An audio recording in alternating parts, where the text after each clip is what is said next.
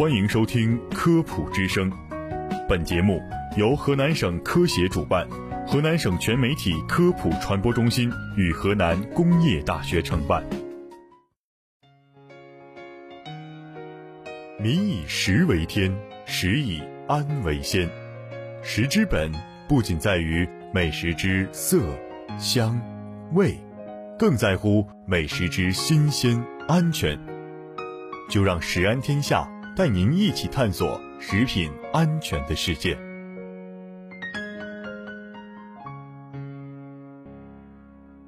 听众朋友们，大家好，我是主持人高晨，我是一璇。哎，一璇，你平常喜欢吃苹果吗？也就还好吧，一般般。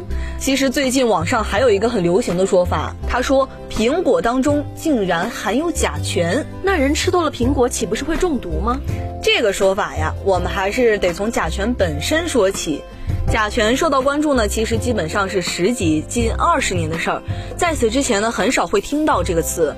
其实我们大部分人在很小的时候都接触过甲醛，像中学生物课上老师展示的动物标本，就是泡在大玻璃瓶子里的那种，或者说是自然博物馆里面数不清的同样的那种玻璃瓶。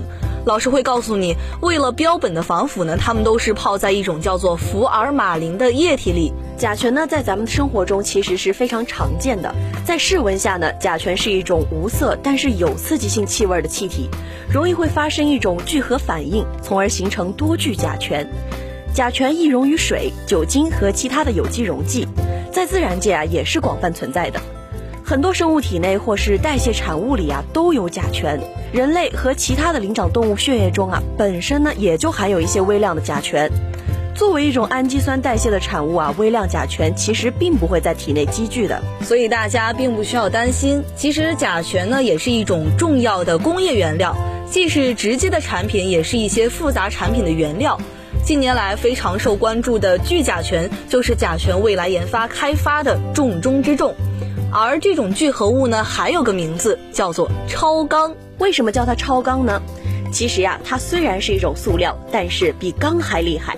它的硬度、刚性都类似金属，但是抗疲劳、抗化学制剂等特点呀，又远远优于金属。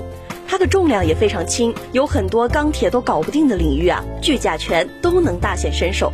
从机械零件到汽车、航天等各个领域，便宜到一个齿轮，贵到心脏人工瓣膜，都有聚甲醛的身影。那么从这个角度来说啊，甲醛对我们来说甚至是不可或缺的。但话又说过来，虽然甲醛普遍存在，但毕竟啊，它还是有毒的。当然，苹果以及我们常吃、常接触的生物体内甲醛的含量都非常的低，对我们的身体健康呢是不构成威胁的。据测量，苹果当中甲醛的含量约是百分之十七点三，也就是说，你吃两百斤苹果，摄入量才一点七三克。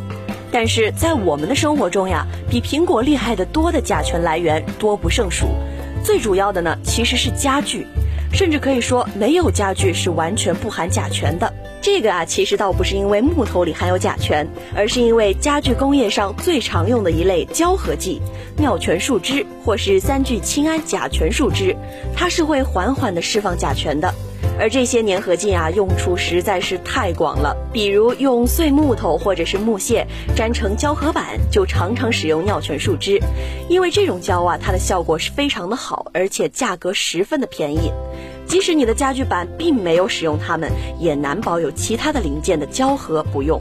除非你用的是现在新近流行的全铝家具，否则呀，你家大概率都是有一些甲醛的。那么除了家具呀，其实建筑装修材料也是一个大坑。就算你买的是低甲醛的材料，也很难保它贴在墙上是用了什么胶。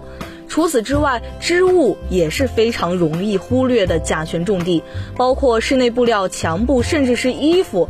有可能你半年来的鼻炎不是只是因为买了一件不靠谱的大衣。当然了，如果浓度足够，可能就不仅仅是口烟不是这么轻了。轻点儿的话可能会过敏，重的话甚至还会丧命。有些实验甚至表明，甲醛在致癌方面有着一定积极的贡献。它能和空气中的成分反应生成三氯甲基醚，这个呀就比较狠了，是明确的致癌物。